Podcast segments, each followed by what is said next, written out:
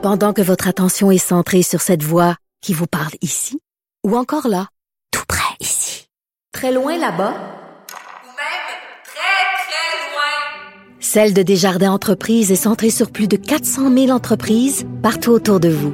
Depuis plus de 120 ans, nos équipes dédiées accompagnent les entrepreneurs d'ici à chaque étape pour qu'ils puissent rester centrés sur ce qui compte, la croissance de leur entreprise.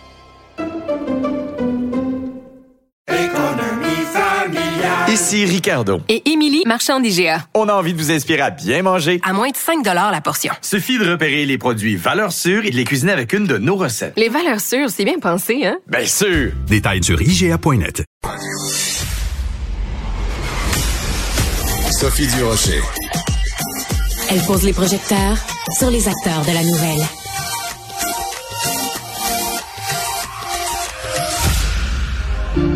Il avait 13 ans quand sa mère a été assassinée. Je regardais ma grand-mère qui pleurait beaucoup. Je regardais mes oncles qui me disaient Inquiète-toi pas, on va s'en sortir. Mon nom est Victoria Charlton et je suis youtubeuse et autrice. Ma quête à moi, c'est qu'on puisse aider les familles à obtenir des réponses sur des cas de meurtre ou de disparition. Stéphane, même 40 ans plus tard, cherche encore celui qui lui a arraché sa mère. Alors, ce que vous venez d'entendre, c'est un extrait de Post-Mortem. C'est un balado absolument fascinant que vous allez retrouver sur le site de Cube Radio, puisque c'est une production de mes collègues. Et la voix que vous venez d'entendre, c'est celle de Victoria Charlton, que vous connaissez bien, parce qu'elle est passionnée de crimes et de disparitions. Victoria, bonjour. Bonjour, ça va bien? Ben moi, ça va très bien. J'en ai encore des frissons parce que j'ai écouté le premier épisode de Post-Mortem. Donc, on suit euh, l'histoire de Stéphane, le fils de Roxane Luce, qui a été assassiné de façon très mystérieuse dans son appartement à Longueuil en 1981. Pourquoi vous avez choisi cette histoire-là pour un balado, euh, Victoria? Oui, euh, ben en fait, Stéphane, c'est un de mes amis, Ah, c'est même un collègue. Euh, lui, il a le- le- l'organisme Meurtre et disparition irrésolue du Québec. Donc, euh, à chaque fois que je vais pour euh, euh, des interviews ou pour des fouilles, il est toujours là. Il aide beaucoup les familles. Puis lui-même, il a vécu ce drame quand il avait euh, 13 ans. Et euh, ben, je trouvais que c'était une belle façon euh, de parler de son histoire, euh, de la mettre euh, comme à la vue du public. Puis, euh, ouais, c'est ça, d'un peu de, de partager ça, là, ce qu'il vit. Alors, ce qui est frappant dans cette histoire-là, ça se passe dans les années 80. On se doute évidemment que les méthodes policières à l'époque n'étaient pas les mêmes et c'était Mhm. pas aussi sophistiqué, aussi, euh, disons, euh, pointues qu'elles peuvent l'être aujourd'hui. Si euh, ce meurtre-là se, se, se produisait en 2022, est-ce que vous pensez, Victoria, qu'on aurait mis la main au collet du tueur? Parce que dans le cas de Roxane Luce, on ne sait toujours pas qui euh, l'a tué. Non, ben non, c'est une très bonne question. En fait, euh, ben, on ne sait pas qui l'a tué, mais on a euh, une bonne idée. Puis nous, quand on s'est lancé un peu dans, dans le, le balado, euh, dans l'enquête, on pensait euh, chercher c'était qui le suspect. Puis là, on Ouais. s'est rendu compte que le suspect ou euh, ouais, le suspect, on l'a. On n'est pas mal sûr de c'est qui, mais on s'est rendu compte que euh, c'est plus les erreurs policières euh, Ouais. qui sont aberrantes. Là.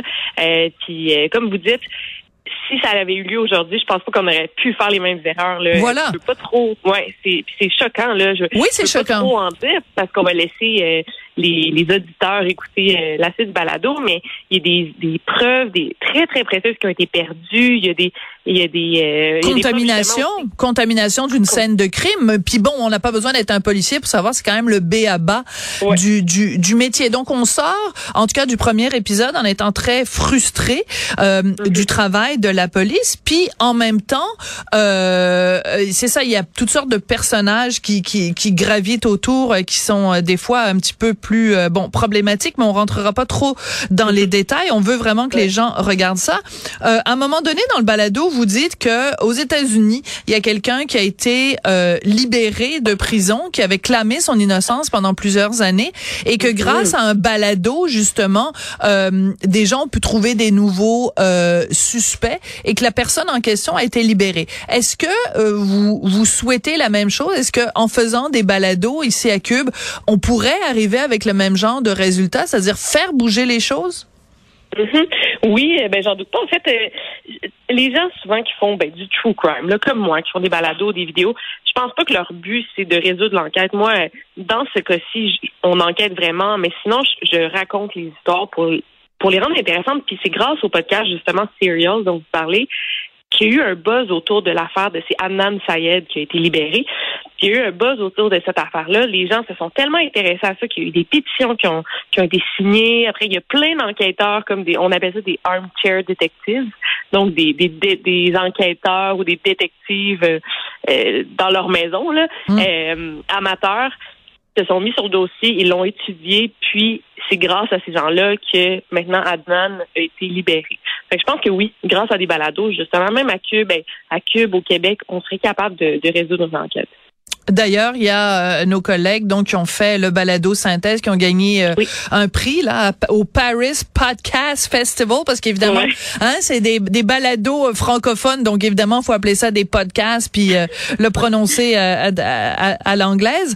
Euh, comment vous expliquez ça, cette fascination, Victoria, euh, pour le ce qu'on appelle le true crime, donc des histoires vraies de crimes non résolus dans certains cas, dans le cas résolu, mais juste des crimes vraiment étranges? On explique ça comment ce phénomène-là? C'est une bonne question. C'est drôle, on s'est parlé, euh, vous et moi, je pense Oui. que ça fait deux ans. Hein, Oui. euh, oui, interviewé. Oui. Oui, exactement. Puis euh, je pense, j'ai un peu la même question souvent qui revient, puis je donne toujours des, des réponses différentes parce que même moi, euh, mon avis change par rapport à ça. Euh, c'est un peu difficile de cerner c'est quoi le, le phénomène autour du true crime, mais je pense que honnêtement, on s'est toujours intéressé à ça. Moi, j'ai grandi avec Canal D, là, un tueur si proche, puis ces émissions-là. Et quand je vais en France, euh, ils me disent, ah, nous, les Français, on adore les faits divers. Puis je pense qu'aux États-Unis, il y a la même cu- culture de faits Oui. divers. qui- qui- Il y a plein d'émissions. Fait que je pense qu'en ce moment, c'est vraiment la mode, la mode entre guillemets, parce que c'est plus accessible, tout simplement. Ça, c'est ma réponse en ce moment, parce qu'il y a tellement de podcasts, il y a tellement, il y a des chaînes YouTube consacrées à ça, comme la mienne, euh, sur Netflix, il y a plein de documentaires. Fait que je pense que en ce moment, les gens découvrent un peu ça. Puis, euh, ben, c'est comme des montagnes russes. Hein. Euh, Ça, ça, ça nous fait peur, ça nous donne de l'adrénaline, on en devient un peu accro. Euh, puis il y a beaucoup de mystères, on veut résoudre l'affaire. Donc, je pense que ça, c'est ma réponse. Oui, mais en même temps, ce que j'aime de, de ce podcast-ci, ce, cette balado-ci, euh, donc euh, post-mortem, c'est que en donnant la parole justement à Stéphane Luce, le, fi, le fils de, de Roxane, c'est qu'on voit aussi quand un meurtre est commis, euh, l'impact, la bombe nucléaire qui explose dans une famille et à quel point, euh, même 40 ans plus tard, il, il est marqué, euh, comme par exemple le fait que quand euh, euh, sa mère donc euh, est pas morte sur le coup, elle s'est retrouvée à l'hôpital, elle est dans le coma. Et à l'époque on lui a pas permis d'aller voir sa mère à l'hôpital. Donc il y a, y a tout un côté humain aussi qui fait en sorte que tu sais nous on lit ça dans le journal, bon une, une femme a été retrouvée morte à Longueuil, bon peu importe, mais là ça nous fait voir aussi euh, l'impact sur la famille autour? Oui, je suis d'accord. Puis je pense qu'en ce moment, on- justement, là, avec ce, tout cette, ce phénomène du true crime, on oublie. On oublie, ou ben les gens oublient. Moi, ça fait six ans que je fais ça, donc j'oublie pas, là, mais les gens oublient que c'est pas juste du divertissement. C'est pas du divertissement. En fait, il y a des vrais, des réelles victimes. Puis il y a des victimes collatérales, les familles, Ouais. là, après 15, 20 ans, en- puis même Stéphane, là, je sais pas, ça fait une cinquantaine d'années, mais il en parle encore avec la même douleur. Euh, puis ça l'affecte autant. Puis je pense que tant que ça va être résolu, puis même si c'est résolu un jour, je pense que ça va toujours l'affecter. C'est pour ça que c'est important dans des podcasts ou des, des documentaires ou même des fictions comme celle de Jeffrey Dahmer là, Ouais. sur Netflix.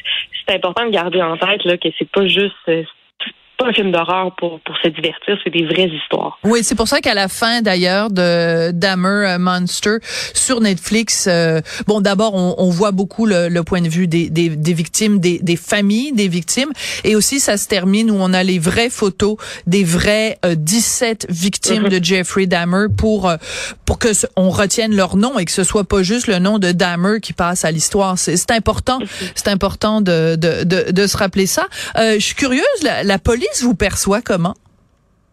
Euh, mais c'est une bonne question. Moi, j'ai honnêtement, j'ai essayé dans, par exemple, j'ai fait une série à vrai, euh, la série Évaporée. Euh, on a essayé vraiment d'entrer en contact pour les trois cas euh, de disparition qu'on étudiait. On a essayé d'entrer en contact avec les, les policiers, puis ils voulaient vraiment pas collaborer là, à aucun moment. Euh, par contre, ceci dit, moi j'ai des euh, j'ai quand même plusieurs policiers de la, de la SPVM qui me suivent sur YouTube et euh, ils m'ont écrit là, tous individuellement. Ils m'ont dit qu'ils aimaient beaucoup mon travail, mais bon, ils m'ont repris sur certains termes parfois que j'utilisais mal ou ils m'expliquaient pourquoi ils faisaient des choses. Donc, euh, ouais, je pense qu'ils m'aiment comme ça, là, pour, pour, regarder mes vidéos, mais ils veulent pas collaborer avec moi. Ouais. Et en même temps, euh, on, on, sent dans votre votre passion aussi pour euh, le, le, le travail d'enquête. Puis je trouve que moi, des fois. J'aurais aimé ça que vous travailliez pour la police parce que vous êtes bonne, vous posez des mots tadines de bonnes questions. Merci beaucoup, euh, Victoria. Vraiment, ça a été un plaisir de vous parler. Donc, j'ai écouté le, le, premier épisode. J'ai très hâte de rentrer euh, à la maison pour pouvoir euh, écouter la suite. Je rappelle que vous êtes détentrice d'une maîtrise en littérature, vous êtes youtubeuse et vous êtes donc à l'origine de ce balado produit par Cube Radio et Studio SF post-mortem disponible sur euh, Cube Radio. Ça a été un plaisir de vous parler. Merci beaucoup. Pareillement. Merci beaucoup. Merci, Victoria. Euh, Marianne Bessette à la recherche, je lui dis merci. Charlie Marchand à la réalisation, la mise en onde, je lui dis merci aussi. Et vous, auditeurs, auditrices, je vous dis merci et à tout bientôt.